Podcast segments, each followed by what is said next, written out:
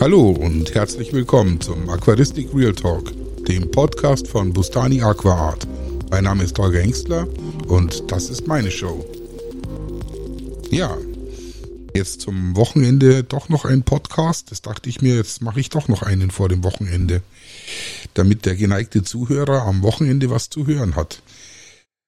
Ähm, Notobranchius rachuvi. Ich hatte es ja letztes Mal schon angetriggert. Wir machen heute so eine Kombi-Folge Blast from the Past und äh, Notobranchius rachuvi Geschichte. Mal schauen, ob das jemanden interessiert. Notobranchius rachovi ist wohl mit einer der farbigsten Notobranchius, die wir so, so haben. In den letzten Jahren kamen noch ein paar echte Farbkracher auch dazu, so Notobranchius hermanni oder so. Aber der Klassiker ist halt Notobranchius rachovi. Der ist auch schon relativ früh beschrieben worden, 1926 von Aal.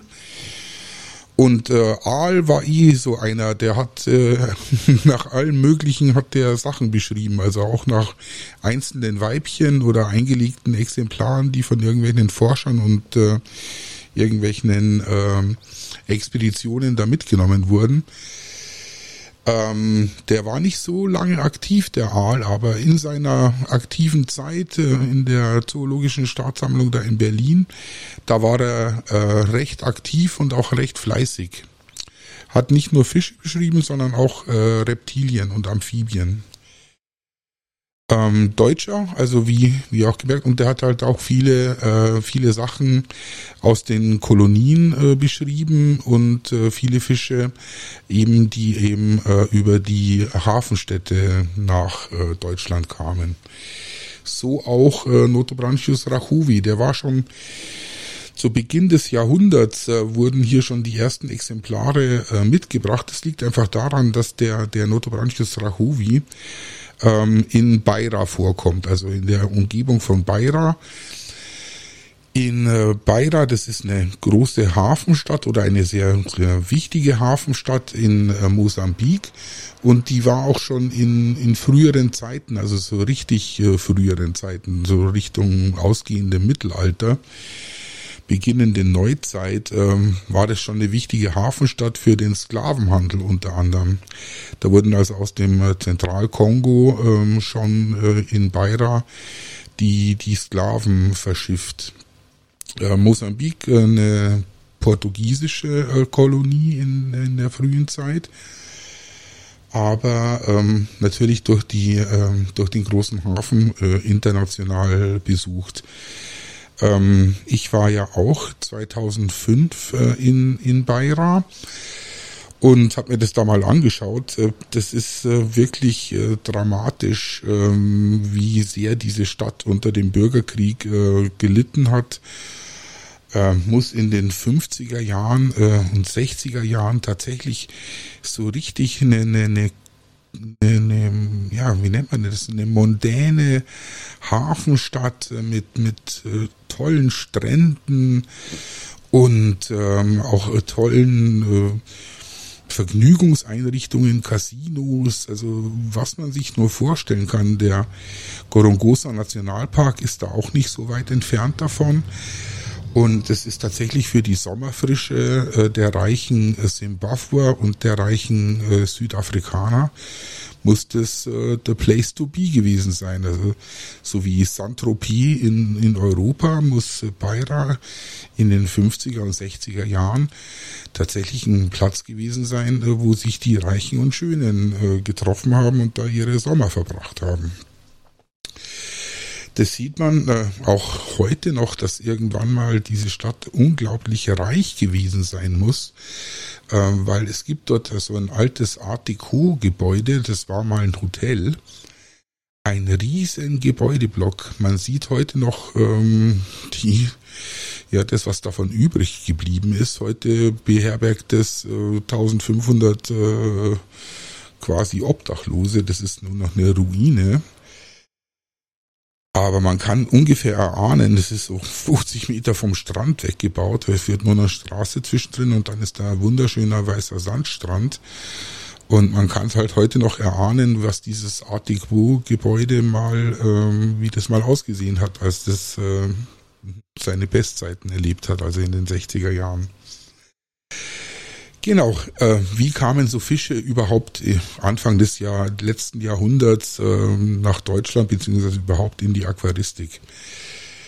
Ähm, die ähm, Aquaristikläden, die gab es damals auch schon. Ein ganz bekannter ist Aquarium Hamburg, wieder eine Hafenstadt. Das hat auch seine Gründe, weil die ganzen Kolonialwaren, die halt dort äh, importiert wurden von der berühmten äh, äh, Indian Company und äh, auch von den ganzen deutschen Handelsunternehmen. Ähm, die haben Gewürze, Kaffee, das alles das, was halt die Kolonialwaren ausmacht. Wurden eben von diesen ganzen Unternehmen hier ähm, importiert. Und ähm, die haben den die, die, die Ichthyologen und die Leute, die an Fischen oder ähnlichen Reptilien auch äh, interessiert waren, haben halt diesen ganz normalen äh, Seeleuten einfach gesagt, hey Leute, wenn ihr da in, im Hafen seid und dort mal ein paar Tage oder auch teilweise Wochen äh, dort seid, geht doch bitte in die Umgebung und äh, nehmt da alles an, an Tieren und Pflanzen äh, mit, was euch in die Finger kommt. Und das war halt bei Beira eben auch der Fall. Da sind eben schon äh, zu Beginn des vergangenen Jahrhunderts um, um, um 1910, 1915 sind da in den, die ersten äh, Fische aus Beira äh, bei in, in Hamburg angelandet. Wie haben die Seeleute das gemacht? Die haben die wirklich tatsächlich unter schwierigsten Bedingungen da in so Wasserfässern oder auch teilweise in Eimern äh, da einfach äh, auf Deck äh, gepflegt und haben halt geschaut, dass die die wochenlange äh, Reise, die sie da unternommen haben, äh, äh, lebend überstehen. Das haben natürlich die meisten Tiere einfach nicht überlebt. Manche kamen dann halt tatsächlich nur in Alkohol eingelegt, also teilweise auch in Rum äh, eingelegt da in, in, in Europa an, aber ein paar haben es halt tatsächlich auch, auch lebend geschafft. Also unter anderem auch der Notobranchius rachovi, der kam da tatsächlich in den 20er Jahren lebend, ähm, lebend nach Europa. Äh, respektive natürlich nach Deutschland. Und äh, wurde dann von Aquarium Hamburg äh, dort äh, verkauft. Ähm, und äh, man wusste natürlich zu der Zeit noch überhaupt nicht, wie man diese, diese Fische nachzüchten kann. Man hat halt angenommen, dass die wie jeder andere Fisch die Eier da im, im, äh, im Wasser aufzubewahren. Und es hat dann schon die ersten Zuchtversuche gegeben, aber die endeten äh, in den aller, allermeisten Fällen einfach nur noch mit Bauchrutschern oder teilweise eben nicht entwickelten Eiern, weil die Eier sich einfach im Wasser ganz langsam und äh, teilweise dann auch überhaupt nicht entwickelt haben. Und äh, früher oder später sind sie dann einfach abgestorben. Trotz der Antipilzmittel, die man da verwendet hat, äh, sind die meisten Eier einfach abgestorben. Und wenn dann mal ein Jungfisch es geschafft hat, war der ganz schwer aus dem Ei rauszukriegen. Und äh, wenn er dann geschlüpft ist, war es dann auch meistens noch ein Bauchrutscher, weil ihm eben die Trockenzeit gefehlt hatte. Nichtsdestotrotz, äh, also vor dem Krieg hatten wir schon äh, Notobranchius rachovi in, in Deutschland. Und es gab auch schon die ersten äh, zaghaften äh, Zuchtversuche. Gerade äh, der Arthur Rachhof, äh, nachdem dieser Fisch auch beschrieben ist, das war ein deutscher Aquarianer und Hobby-Ichthyologe, der hat eben auch schon äh, in, den, in den 20er Jahren äh, versucht, diesen Fisch äh, nachzuziehen und zu ehren deshalb, weil er diesen Fisch auch äh, mehr oder weniger erfolgreich, also eher weniger erfolgreich nachgezogen hat wurde der Fisch äh, ihm zu Ehren äh, benannt. Ja, dann kamen die 30er Jahre, die äh, wurden dann auch tatsächlich äh, geprägt äh, von der Nazi-Zeit und dann kam halt der Krieg. Und äh, mit dem Krieg ging dieser Fisch in Europa wieder verloren. Also es äh, gab da noch vereinzelte äh, Berichte aus Amerika, dass äh, eben 1941, 42 äh, ein Amerikaner tatsächlich äh, erfolgreich Notobranchius rachuvi äh, nachgezogen haben soll, also mitten während der Kriegszeit in Amerika. Und äh, dann verliert sich aber tatsächlich äh, die, die Spur des Notobranchius rachuvi. Es kommt dann die Nachkriegszeit und dann äh, Mitte der 50er Jahre die ersten zaghaften Sammelversuche äh, von äh, den Deutschen wiederum ähm, in, in Afrika. Edward Roloff ist dann 1958 mit dem Flugzeug über diverse Zwischenstationen. Also er muss, äh, ich glaube, drei oder vier Tage lang allein schon äh, unterwegs gewesen sein, um äh, im Endeffekt dann in äh, Beira äh, zu landen. Und äh, wie gesagt, 1958, das ist ähm, schon recht früh und vor allen Dingen auch mit dem Flugzeug. Edward Roloff äh, muss ein relativ äh, vermögender äh, Mann gewesen sein. Und er hat ganz, ganz viel äh, für die Erforschung von Kilifischen in, in Afrika getan. Ähm, sind auch diverse Arten nach ihm benannt. Ein Epiplatis, eine ganze Gattung wurde mal nach ihm benannt, Rolophia. Und ähm, wie gesagt 1958 und er beschreibt 1959 ganz herrlich in der DATS seine äh, Reiseerfahrungen, wie er da in Beira gelandet ist.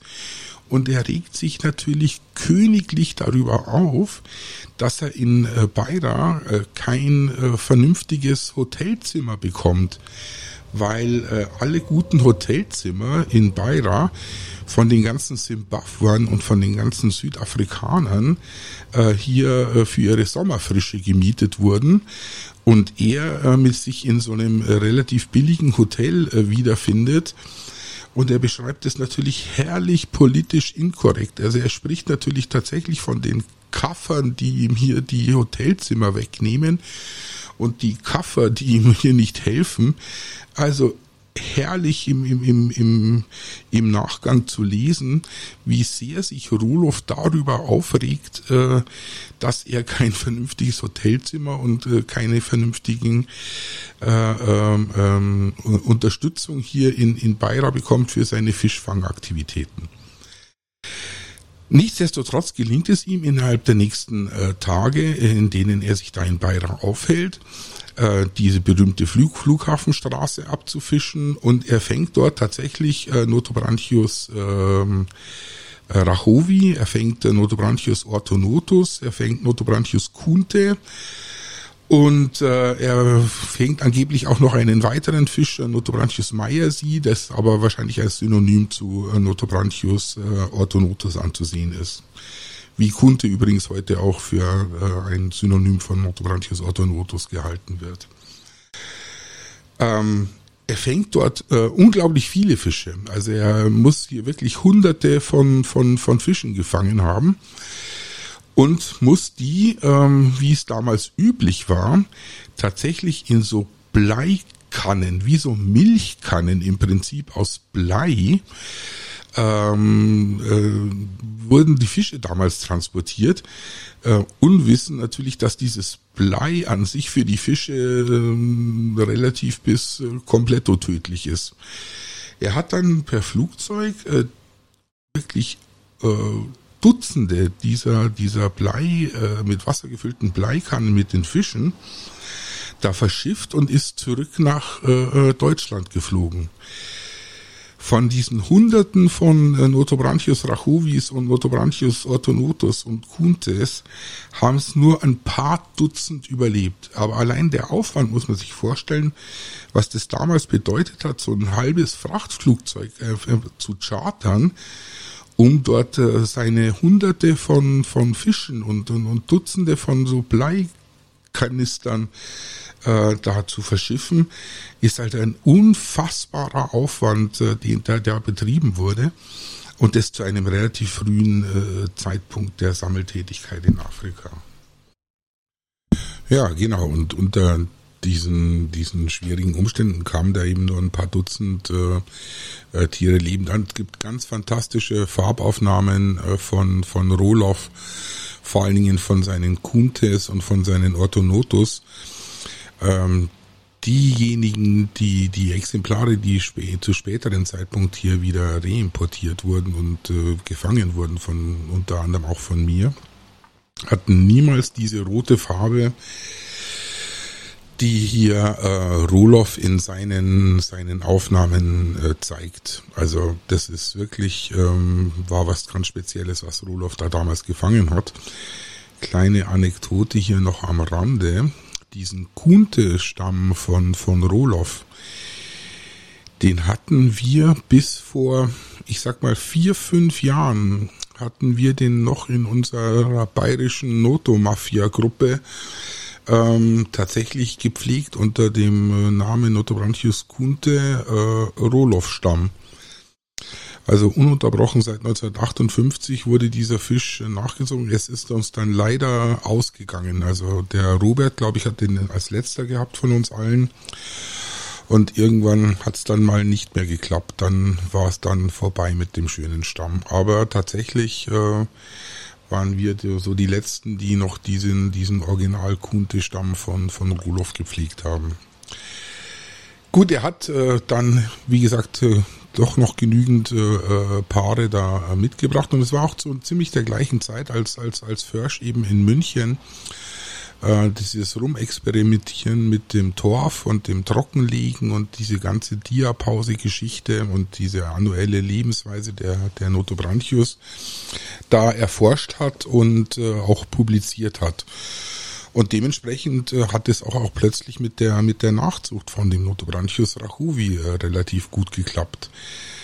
Der Fisch sieht einfach fantastisch aus und ist äh, dermaßen ist Farbwunder, dass er sich dieser Fisch natürlich die ganze Zeit in der Aquaristik gehalten hat. Es gab immer wieder Liebhaber und immer wieder ähm, äh, Leute, die diesen Fisch nachgezüchtet haben. Und er hielt sich auch ähm, durch die 60er, 70er und 80er Jahre einfach immer im Hobby. Er war immer da. Und äh, der letzte, der diesen Original äh, Roloff-Stamm noch unverzüchtet äh, bis in die beginnenden 90er Jahre gehalten hat, äh, äh, war äh, Hartmut Klimpel, genannt Aki. Der Aki hat, äh, er kam aus Herne, glaube ich, der hat in seinem Keller ähm, auch für den für den Verkauf, also an, an, an den Großhändler, an die, an die Händler und Großhändler Notobranchis Rachowi gezüchtet. Und zwar wirklich über Jahrzehnte hinweg.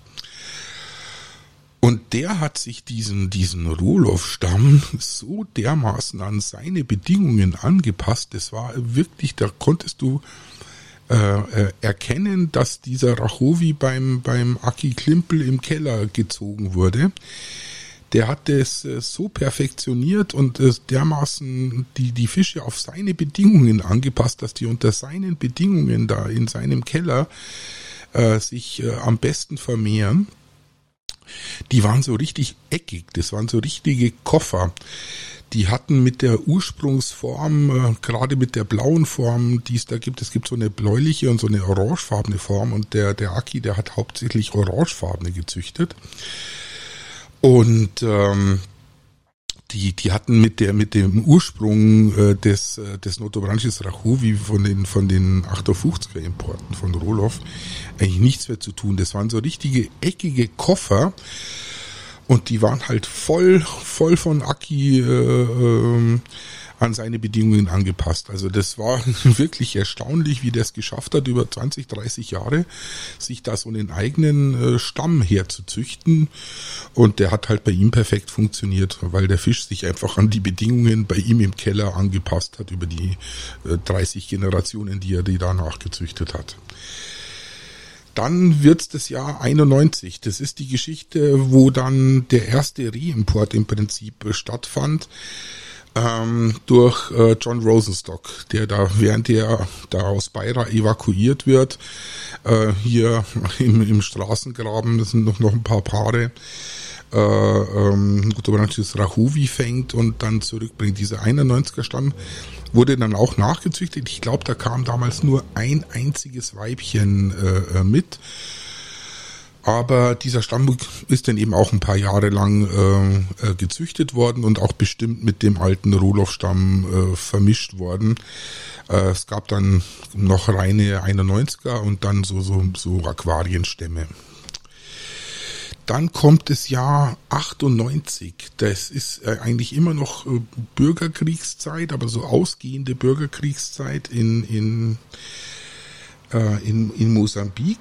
Und äh, Brian Waters schafft es tatsächlich, ähm, Leute in Mosambik äh, zu rekrutieren, äh, die loszuschicken, an, an den vom, Flughafen weg äh, dort loszuschicken, also Einheimische, bezahlt die äh, relativ königlich und die schaffen es tatsächlich zu ihm nach Kanada ähm, kommerziell äh, zwei Kisten mit Notobranchius rachovi und Notobranchius orthonotus äh, ihm nach Kanada zu schicken. Und dieser Bayer 98 Stamm, den gibt's heute noch. Also der ist heute noch rein verfügbar und ist mit einer der, der bekanntesten Stämme. Die stammen alle aus so einem kommerziellen äh, Import bzw. Export aus Mosambik, äh, den Brian Waters bezahlt und äh, initiiert hat. Es kommt das Jahr äh, 2003. Äh, Felipe Torre, ein Portugiese, reist, äh, erfüllt sich einen Jugendtraum und reist äh, zum Fischfang nach Beira, ähm, nach, äh, nach Mosambik. Er schildert es auch recht eindrucksvoll, wie entsetzt er über die Zustände ist und wie unerwartet alles ist und äh, er ist da, glaube ich, relativ blauäugig oder relativ naiv an die ganze Sache herangegangen. Er hat gemeint, er fährt halt, fliegt jetzt mal nach, nach Beira, nach Mosambik und fängt da ein paar Fische. Also 2003 war das alles noch nicht, äh, ja, so wirklich äh, etabliert und äh, er schafft es aber trotzdem, und zwar äh, fliegt er da mitten während der Regenzeit äh, runter. Das ist eigentlich alles überschwemmt da in Beira. Ähm, vielleicht erzähle ich nochmal kurz, warum in Beira eigentlich immer alles überschwemmt ist. Als die Portugiesen äh, das Land verlassen mussten aufgrund der, äh, des Drucks der, der, der Einheimischen, als sie also faktisch ihren Kolonialstatus aufgegeben haben und den, den Staat Mosambik in die Unabhängigkeit entlassen haben, haben sie einen rechten Groll geschoben. Also es ist auch Sofortamente nach der Unabhängigkeit sofort in den Bürgerkrieg reingelaufen. Und da sind die Portugiesen nicht ganz unschuldig dran, weil sie einfach das Land in einem Zustand hinterlassen haben. Also ein, ein richtiger Groll der Portugiesen, dass sie jetzt dieses Land verlassen mussten. Und unter anderem haben sie in Beira, das war ja, wie ich schon geschildert habe, so eine blühende äh, Metropole am, am, am Indischen Ozean. Und äh, der Stadt ging es natürlich richtig gut, haben sie ähm, nicht nur jegliche Schiffe, die im Hafen gelag, äh, gelegen sind, äh, versenkt, um eben diesen einzigen verfügbaren Tiefseehafen, den Mosambik besitzt, äh, unbrauchbar zu machen sondern sie haben auch noch äh, die komplette Stadt Beira, die Kanalisation, die dort äh, vorbildlich äh, die letzten Jahrzehnte entstanden ist, äh, haben sie ähm, kompletto mit äh, Zement vollgefüllt, damit sie eben nicht mehr funktioniert. Und äh, man muss halt wissen, dass in Beira laufen drei Flüsse zusammen. Drei Flüsse haben da ihr, faktisch ihr Delta. Und äh, wenn es dann natürlich Regenzeit ist und alle drei Flüsse hier Hochwasser führen, dann schweizt einfach die komplette Stadt einmal äh, unter Wasser. Das passiert hier eigentlich äh, regelmäßig und äh, liegt halt unter anderem daran, dass die ganzen Kanalisationen und die ganzen äh, Abwässerrohre und alles, was halt dazu geführt hat, dass Beira eine blühende Stadt sein konnte, heute nicht mehr existent ist, weil eben die Portugiesen alles äh, mit äh, Zement vollgefüllt hat. Philippe Torre ist 2003 äh, in Beira, es regnet äh, und er mietet sich in einem mehr oder weniger guten Hotel äh, mitten in Beira ein. Und vor seinem Hotel ist ein überschwemmter Fußballplatz, so, so ein Bolzplatz.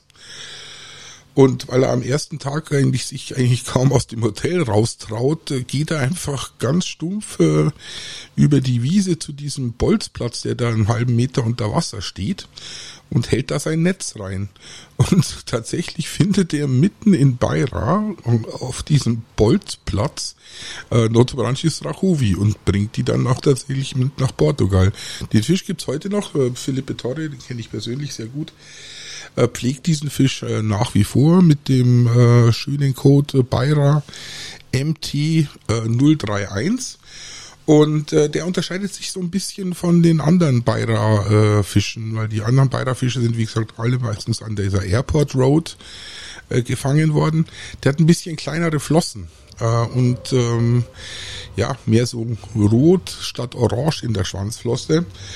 Und ähm, ja, ist ein ganz nettes Fischchen und wird nach wie vor heute noch von, von, von Philippe Torre äh, gepflegt und ist auch nach wie vor im Hobby verbreitet.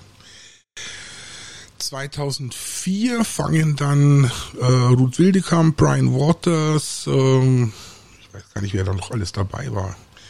Ich glaube, irgendwie Bills war da noch dabei, zwei Südafrikaner, sind auch in Beira und fangen dort äh, 2004 auch äh, Nordrhein-Westfalen Rachuvi bringen sie aber meines Erachtens nicht lebend äh, nach Amerika, beziehungsweise nicht lebend nach Europa.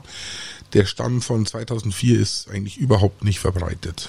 2005 bin ich dann in Beira und äh, ich fange keine Notobranchis Rachuvi in Beira. Ich fange Notobranchis Rachuvi in Maromeo, aber nicht in, in Beira. Und äh, mein Stamm von Notobranchis Rachuvi hat sich auch nicht im, im Hobby durchgesetzt. Da waren diese ganzen 98er Stämme und alles äh, durchaus erfolgreicher. Ich habe auch nicht so viel abgegeben davon. Das war aber auch mein Fehler.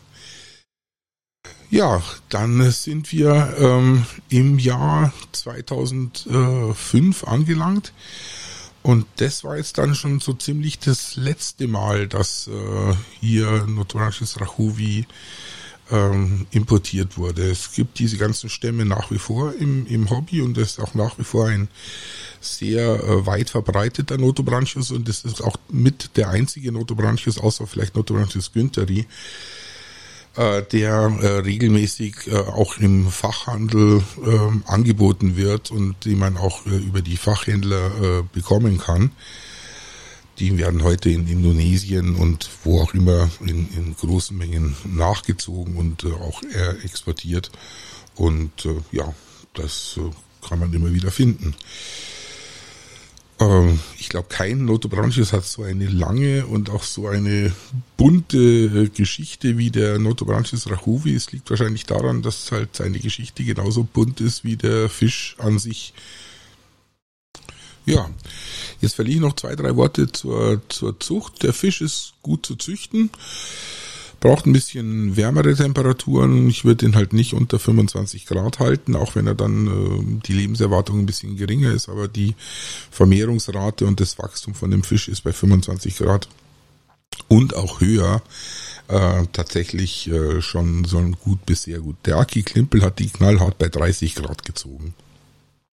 Die Fische wurden nicht sehr alt, aber die sind halt äh, nach sechs Wochen schon geschlüpft aus dem Torf raus und äh, der hat die bei 30 Grad hochgezogen mit Tubifex. Das war, der hat die ja zu Tausenden, zu, zu zehn, Hunderttausenden gezüchtet. Äh, ich habe meine immer so bei 25 Grad gezüchtet, züchte sie auch heute noch. Ich habe heute einen Stamm, äh, der aus ähm, aus dem Grenzgebiet zwischen Malawi und äh, Mosambik stammt. Ähm, der sieht ein bisschen anders aus, ist aber ein ganz klassischer Rachowi. Ähm, gehört vielleicht auch noch zur Geschichte. Ja, 2011, glaube ich, kam der, genau. Auch wiederum äh, über eine Connection von Brian Waters. Der hat nämlich dort ein paar Ornithologen, also ein paar Vogelforscher äh, gehabt die in der Grenze zwischen Malawi und äh, Mosambik ähm, äh, da auf Vogelkunde in diesem äh, Lower Shirey äh, River waren, da war schon bekannt, dass Notobranchius orthonotus dort vorkommt. Den hat der, den hat Stuart Grant schon in den 60er Jahren dort äh, entdeckt. Und bis jetzt ist an jedem Fundort, an dem Notobranchius rachovi vorgekommen ist, war auch immer Notobranchius orthonotus äh, dabei. Der Orthonotus ist sozusagen der, ja, der, der Räuber, der, der zu dem Notobranchius rahuvi, der auf den Notobranchius rahuvi angewiesen ist, der ein deutlich kleinerer Fisch ist. Und der Orthonotus ernährt sich von, von den jungen Rachuvis. Das ist äh, wohl so ein klassisches äh, Predator- und Prey-Verhältnis. Ja, und da gibt es auch ein Notobranchisches Rahuvi. Der wurde dann erst 2011, glaube ich, entdeckt. Ähm, aber es war eben anzunehmen, nachdem dort Notobranchus autonotus vorkommt, dass dort eben auch Notobranchus rahuvi vorkommt. Und das hat sich dann tatsächlich auch bestätigt, dass äh, dort äh, eben tatsächlich äh, in diesem Grenzgebiet zwischen Malawi und Mosambik äh, hier ein Notobranchus rahuvi im, im Shire River äh, vorkommt.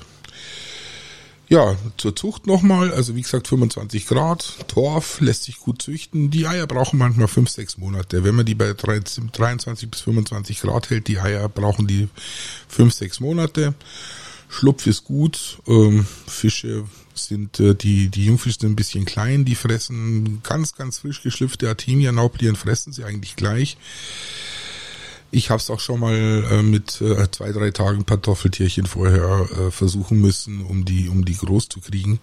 Aber es gibt so spezielle argentinische äh, Artemia, die sind nochmal ein Drittel kleiner als die normalen Artemia, also als die Salt Lake Artemia. Und mit denen funktioniert das eigentlich ganz gut ja, wachsen schnell heran. Das unglaublich buntes Fischchen, unglaublich dankbarer Noto. Den kannst du auch mal zu Hunderten nachziehen und dir in so ein, so ein, so ein 200 Liter Becken mal 50, 60 Männchen rein, reinballern. Das sieht natürlich äh, ein halbes Jahr lang voll geil aus. Das ist äh, tierische Schau, wenn du da mal 50, 100 Pärchen in so einem 200 Liter Becken hast. Äh, das sieht aus ist nicht normal. Irgendwann werde ich mal ein Aquascape machen, wo das tatsächlich mein, mein Aquascaping-Fisch sein wird. Da werden ihnen alle die Augen rausfallen. Ja, dies Jahr noch nicht. Aber irgendwann mache ich mal so ein 300 Liter Becken, da knall ich dann mal 150 äh, Rahuvi-Männchen rein und dann mache ich mal einen Final Shot. Das äh, wird, glaube ich, lustig. Ja, äh, 31 Minuten, eine komplette Geschichte vom Notobranchius äh, Rahuvi. Jetzt äh, könnte ich noch ranten, aber jetzt wird's mir dann zu lang. Da rente ich lieber das nächste Mal doppelt. Dann sind wir eigentlich fast schon durch, oder? Ja, dann habt ihr es jetzt gehört. Die komplette Geschichte von Notobranchius rahovi. Von Aal bis äh, Brian Waters. Ja. Dankbares Fischall. Äh, wenn ihr Gelegenheit habt, äh, den Fisch zu bekommen, dann pflegt den mal und züchtet den nach. Das macht Spaß. Gut, dann sage ich schon mal, ja, das war ja der Podcast von Bustani Aquaart. Äh, mein Name ist Holger Hengstler und äh, vielen Dank. Bis zum nächsten Mal.